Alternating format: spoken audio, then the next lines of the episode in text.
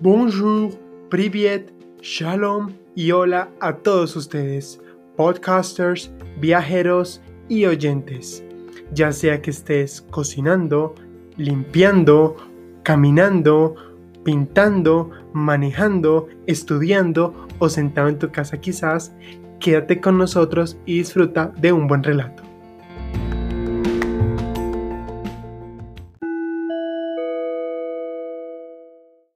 Bueno, y hoy vamos a tratar lo que son los viajes de bajo presupuesto, un tipo muy común que desde el siglo XX se ha venido desarrollando y que está presente en la mayoría de países en la actualidad. Antes empezamos con nuestro objeto unir del día, que hoy van a ser las artesanías, las manualidades, esto que conocemos como trabajo hecho a mano, que pues hay muchos tipos, una variedad enorme de trabajo, de objetos útiles y decorativos que pues se complementan y que además solo son hechos con herramientas simples, o sea, no hay nada de producción industrial automatizada, solamente tijeras, implementos de tallado o ganchos. Y aquí hablamos de esas actividades creativas de diseño que se relacionan con esta fabricación que puede incluir el trabajo textil, los materiales moldeables, rígidos, el papel, las fibras vegetales, la silla y hasta mucho más. Las artesanías tienen sus raíces eh, de manera rural esto es súper antiguo y las necesidades de bienes materiales y las civilizaciones antiguas pues nos llevan a la creación de las mismas. Hablamos de que se ha practicado durante siglos y mientras que hay sitios donde ya la producción moderna es la que ha tomado el control, pues hay todavía poblaciones donde este trabajo original se sigue haciendo. Esto es geográficamente limitado, pero igual es único. Vamos a ver ejemplos como lo que es las artesanas de batik en Java que dibujan sobre el batik en estas telas o por ejemplo las artesanías en Isfahan de esta cerámica o lo que es la vajilla, la cerámica, la vajilla Batrang que la dibujan y la colorean en Hanoi en Vietnam o los zapatos artesanales de bambú hechos por artistas en Bengala en la India los sombreros cónicos que hacen eh, a base de arroz en Hue en Vietnam o las escobas artesanales típicas filipinas también tenemos las marionetas en República Checa o las matrioshkas cuando las pintan a mano, en el caso de Rusia y de los países de la Europa del Este, o aún los tejidos en la parte de Sudamérica, en Bolivia, en Perú, o la creación de velos y la seda en el Medio Oriente. Todo esto como una antesala porque lo vemos en el contexto de los viajes muchas veces en las diferentes tiendas y teníamos que mencionarlo.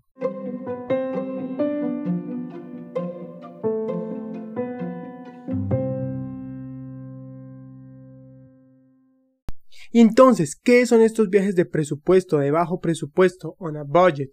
Lo que conocemos como término mochilero es un turismo generalmente realizado por jóvenes, aunque también vamos a ver que es ese por adultos que se ven años sabáticos o eh, luego en la jubilación o en las pausas profesionales. Esta es una forma de viaje independiente de bajo costo, que a menudo pues incluye hospedarse en alojamientos económicos, andar siempre con un backpack, con una mochila y de esta manera pues un turismo más libre, eh, sin tantas arandelas. Vamos a entender que algunas de sus características es buscar una autenticidad. O sea, el viajar con una mochila se percibe no solo como una forma de turismo, sino como un medio de educación. El estar ligeros de equipaje, los mochileros quieren experimentar lo que considera el destino de manera real, o sea, una versión empaquetada que a menudo se asocia con el turismo de masas, el evitar esos viajes organizados. Y decimos que también incluye el viajar en transporte público, utilizar alojamientos económicos como hostales, casas de familia, maneras para ahorrar costos. Junto con eso, pues normalmente es más extenso por el hecho de que vamos muy apretados con respecto al gastar eh, decimos también que puede incluir el trabajar en, en varios países por diferentes periodos, eh, ya sea enseñando, ya sea vendiendo, también incluye ahí esta parte de los nómadas digitales, estas personas que trabajan utilizando la tecnología mientras viven este estilo de nómada solamente con su computador en cualquier región del mundo, pues siguen con su trabajo y al mismo tiempo disfrutan del lugar. Y de alguna manera pues el deseo de participar o crear una narrativa en torno a los viajes, porque aquí hablamos de contar historias. Y entonces vamos entendiendo junto con eso que hay dos tipos de, mochileros de viaje en presupuesto. Aquellos que es el flash packing o posh packing, que se refiere a mochileros con más dinero, con más recursos. Aquí esta palabra flash es un argot que suena como elegante, porque de alguna manera hay más recursos, es informal, pero no hay tanta mendicidad. Y por el otro lado, pues el backpacking, que tiene que ver sí con este mochilero, como el término que conocemos, que hace referencia a estas personas que aún van viendo dinero en la ruta o venden en las calles postales o artículos o manillas o en fin, o aquellos que desde, desde que salen salen con unos ahorros y bueno, los van midiendo para que les rinda todo el trayecto lo que quieren hacer. La tendencia pues también ha mostrado como por ejemplo en países como Singapur este término de mendicidad de que la gente era vender manillas o cosas así, eso no se puede. Y bueno, en el sudeste asiático, que es una de, los de las regiones del mundo donde hay más tendencia a esto, como en Sudamérica, es donde más se percibe. El caso es que para entender este viaje en presupuesto decimos que a pesar de que desde antiquísimos tiempos la gente ya se movía con limitadas pertenencias en la espalda, pero lo hacían era por necesidad más que por recreación. Fue en el siglo XVII cuando el aventurero italiano Giovanni Francesco Germelli eh, fue probablemente el primer mochilero que hubo porque se dedicó al turismo así como ese que conocemos hoy aunque la popularidad moderna se remonta al menos a, a, este tipo hippie en la época de 1960-1970 que donde hacían la ruta de la seda, donde se iban por Asia, hacían esta parte del senderismo y pues a finales del siglo XX se dispara la parte que es el sudeste asiático, un destino que incluye Laos, Camboya, Vietnam, Tailandia, Myanmar y bueno, en este caso vamos a ver que se vuelve super top en este aspecto. ¿Qué pasa? Eh, nos vamos a dar cuenta que algunos de los beneficios de lo que es el viaje en presupuesto como mochilero es adquirir diferentes capacidades como lo es la comunicación efectiva, la toma de decisiones, la adaptabilidad, el resolver problemas de manera autónoma. O sea, hay un aumento de la autosuficiencia y encima decimos que hay un desarrollo del lenguaje, gestión del, del, estrés, eh, una automotivación y definitivamente una independencia. Y esto no lo digo yo, esto fue un certificado hecho por la Universidad de Sun Yat-sen, la Universidad Normal de Sangji en China y la Universidad de Ditkowa, que haciendo un estudio con respecto a esta parte de los viajes, pues empezaron a, a mostrar todo este estudio. Nos vamos a dar cuenta de otra curiosidad y es el hecho de que ya hay varios libros, varias películas que lo han tomado como referente. Una de ellas es muy conocida, La playa. Eh, protagonizada por Leonardo DiCaprio, que definitivamente aquí interpreta a Richard, un mochilero estadounidense que con la puesta en la aventura pues se va a Bangkok, a Tailandia y eh, buscando una isla paradisíaca pues con unos compañeros se van a, este nuevo formato de, de estar limitados y a disfrutar precisamente al sudeste asiático, que era lo que contábamos para aprender de, de cosas nuevas y bueno, toda esta parte de la libertad. También conocemos y nos hacemos referencia en el libro Hacia Rutas Salvajes, que es un libro de John Cracker, también tiene película, y nos vamos a dar cuenta que en inglés llamada Into the Wild, pues muestra la historia verdadera de Christopher Y su viaje de autorrealización después de graduarse de la universidad. Allí él corta lazos con su familia, vende sus posesiones y hace un viaje en carretera por Estados Unidos. Eh, la historia cuenta cómo él definitivamente se separa de todo lo que es la sociedad y se aventura buscando llegar hasta Alaska. Entonces se deshace las tarjetas de crédito de los teléfonos, eh, se mueve por el río Colorado, se mueve por las granjas en el norte, por Dakota y Montana, y bueno, forma una experiencia tremenda viviendo de, de pocas cosas porque solamente anda con una mochila y bueno, todo un rollo.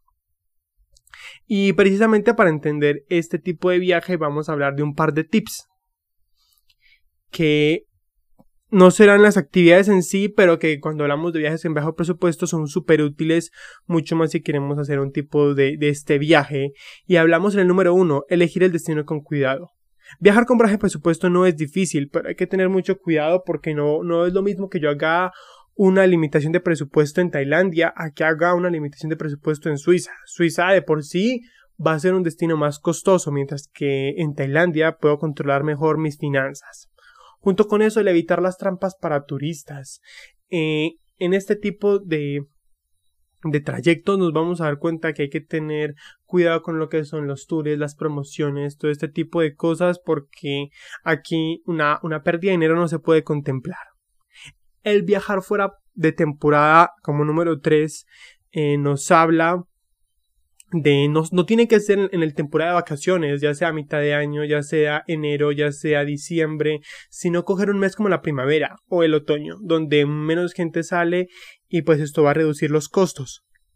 En el punto 4, el reservar con anticipación nos hace referencia a lo que es hacer las cosas con tiempo. Normalmente cuando presupuestamos todo, vamos a encontrar promociones, rebajas, encima de esto eh, van a haber cosas que luego cuando estemos sobre el tiempo no las vamos a encontrar. Pasamos al punto 5 eh, y es la parte de la reserva de los vuelos, que es lo que siempre puede salir más costoso. Y aquí entra la parte de, de los buscadores, aplicaciones como Kayak, como Skyscanner, como Momondo. O sea, son, son sitios que nos permiten encontrar un contenido que si lo buscáramos en, en otras o en agencias o con terceros, pues nos vamos a dar cuenta que, que, el precio cambia muchísimo y el ahorro que podemos tener añadiendo escalas a aeropuertos cercanos, pues puede ser buenísimo. Junto con eso, el no volar en fines de semana. No, salir un miércoles, un martes, un jueves quizá. Y nos vamos a dar cuenta que eso también reduce. En el punto séptimo, cuando hablamos de, de precisamente la mochila que contábamos, eh, el reducir las cosas que llevamos. Normalmente el equipaje es lo que cuesta más en un vuelo o en cualquier transporte que, que, tomemos y allí limitarnos a tantas camisetas, tantos pantalones, tanto de esto, esto, esto y no pasarnos de eso pues nos va a reducir los costos por el peso, por el tamaño, por la facilidad de estar ligero de equipaje.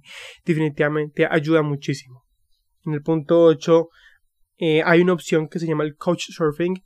Eh, nos vamos a, hablar de que casi siempre el equipaje, el alojamiento es algo de lo que más suma y esta idea de Couchsurfing es ir a, a, los diferentes destinos y alojarte en casas de familia.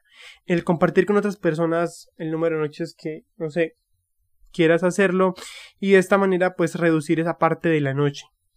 Junto con eso, va relacionado la parte de viajar de noche en caso de que no hagas lo anterior, el tomar trenes nocturnos, buses nocturnos, vuelos nocturnos, pues vas a ahorrar tener que pagar el, el, alojamiento en ese momento o en tal caso entonces alojarse en hostales, en Airbnb, en sitios más económicos. Los hoteles siempre van a ser mucho más costosos. Entonces el sacar de lado ya la parte del alojamiento definitivamente muchísima ayuda.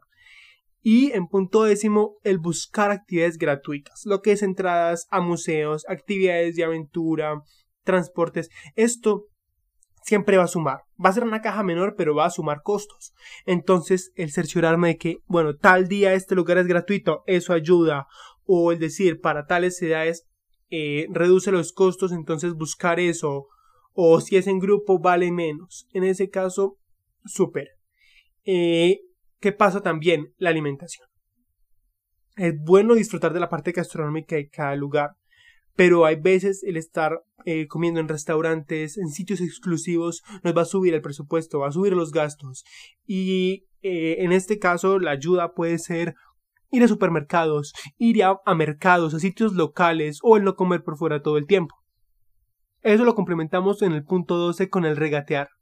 Intenta regatear, eh, busca rebajas. Hay muchos países donde es notorio que la parte de, de, las ventas, del comercio, para poder sobrevivir hay que regatear porque los costos son altísimos. Y pues para esto pues nos vamos a ahorrar mucha lana haciendo este tipo de estrategias. Junto con eso, el caminar. Siempre que puedas camina, siempre que no te lo impiden las rodillas o cualquier parte de tu cuerpo, ahórrate costos con esto vas a conocer muchos detalles que no hubieras hecho en transporte y encima el costo que te puede costar el metro, el bus, el Uber o cualquier medio de transporte que acostumbres a usar, pues lo vas a reducir. Y como último punto, en el punto 14, pues eh, es muy normal que acostumbremos pagar con tarjeta de crédito, pero los cargos que nos pueden hacer los cajeros muchas veces son altísimos. Por lo tanto, el dinero en efectivo muchas veces puede ser una opción si queremos reducir costos. Y esto es como 14 tips para viajar con bajo presupuesto. Ahora, entendamos los top 5 destinos que podemos tener eh, en este tipo de viaje. ¿Qué lugares son recomendados? Y en el puesto 1, bien dicho, está el sudeste asiático. Ya lo mencionamos, es súper turístico y desde eh, finales del siglo XX para los jóvenes se ha vuelto mucho más atractivo. Laos, Vietnam, Camboya, Tailandia, Filipinas, Indonesia, Myanmar, específicamente por sus sonrisas radiantes, las olas generosas, las cálidas bienvenidas, pues se vuelve un sitio único porque tiene 31 sitios declarados Patrimonio de la Humanidad. Eh, no está falto de atracciones, o sea, las, sorpresas son montones, los templos de Angkor, lo que es Bagan en Myanmar, eh, las ciudades ribereñas de Luang Prabang, o aún la historia en Vietnam. Bueno, definitivamente es un lugar que abarca muchísimo y que siendo inteligente con los gastos, pues se vuelve un lugar fabuloso para evitar costos altos. Tenemos en segundo puesto a la Europa del Este, Rumania, Bulgaria, Ucrania, Serbia, Bielorrusia, Polonia y hasta la misma Rusia. Son sitios que no son costosos. En comparación con el resto de Europa, claro nos vamos a dar cuenta que allí los costos del transporte del alojamiento disminuyen y que aún el comer es más económico. Hablamos de que tiene un contenido hermoso en el contexto de la historia, la mezcla soviética, pero también la parte eslava es diferente, es distinto los castillos, los colores, entonces eso lo hace fabuloso. En tercer lugar tenemos la India y Nepal. La India es un sitio que tiene para muchos presupuestos porque puedes tener una experiencia de lujo, pero también te puedo asegurar que con poco dinero puedes lograr algo único. Igual en Nepal, a menos de que tengas eh, el objetivo de subir hasta la punta del Monte Everest, de seguro, con, con poco dinero puedes lograr muchísimo. Eh, continuamos y en el cuarto puesto el norte de África, Egipto, Marruecos, Túnez. Son destinos que con esa herencia cultural árabe mezclado con lo africano, con toda esta parte del Magreb, eh, tienen buenas ofertas con respecto a la gastronomía, la cultura, a esta parte de las artesanías que ya contábamos y que sale muy barato con muy buenas atracciones porque pues Egipto, una civilización milenaria y Marruecos, Túnez, pues desde la arquitectura, sus callejones, las casas y todo esto eh, tienen lugares entrañables.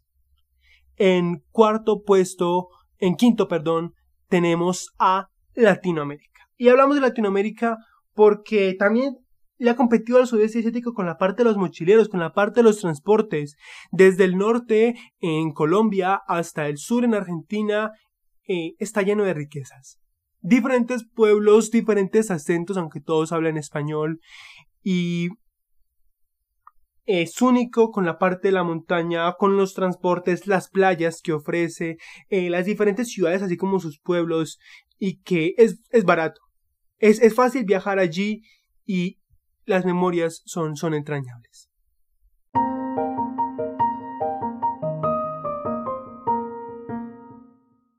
Recapitulando, nos quedamos entonces con estos viajes de bajo presupuesto donde podemos disfrutar. Es más, podemos llegar a hacer muchas de las actividades de los otros tipos de viajes, pero claro, cohibiéndonos en un, en un par de cosas.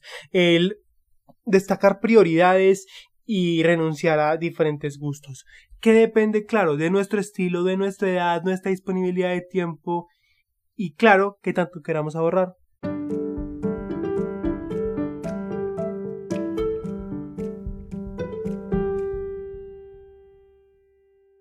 Y ya para finalizar, en nuestro minuto histórico vamos a decir que en 1947 se publica el diario de Ana Frank.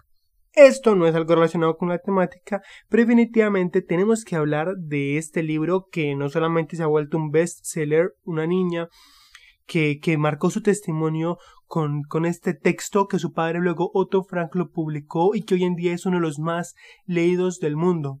Hablamos de este contenido porque la mayoría lo hemos leído, lo conocemos y que muestra muchas tragedias que tuvieron el siglo XX. Era algo para mencionar y tenerlo como recuerdo.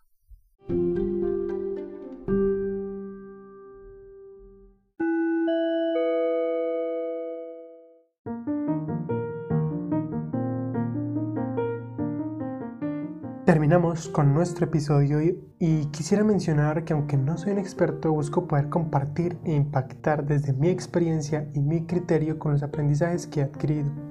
No se olviden de seguir el podcast y las novedades en Instagram en Thomas and Trips Podcast. Desde allí busco poder compartir frases, datos y dar a conocer nuevo contenido. Si te gustan estos temas, por favor etiquétalo en tus historias y no te olvides de seguir el podcast y suscribirte para no perderte de próximos episodios, sea cual sea la plataforma en la que me oigas. De este modo, es a través del cual me ayudas a crecer, a llegarle a más personas, a ser recomendado y en sí a darle continuidad a este proyecto que de seguro le puede gustar a otros así como a ti. Compártelo con familia, amigos o cualquiera que consideres puede disfrutarlo. Toda recomendación, consejo y corrección es bienvenida Puedes escribirme a través de los mensajes de voz de Anchor, el DM de Instagram o el correo thomastripspodcast.gmail.com Si también deseas hacer comentarios, patrocinios o algún otro propósito, estoy abierto. En la descripción están todos estos datos y las notas del episodio de hoy para que las cheques y recuerda, nos vemos cada semana.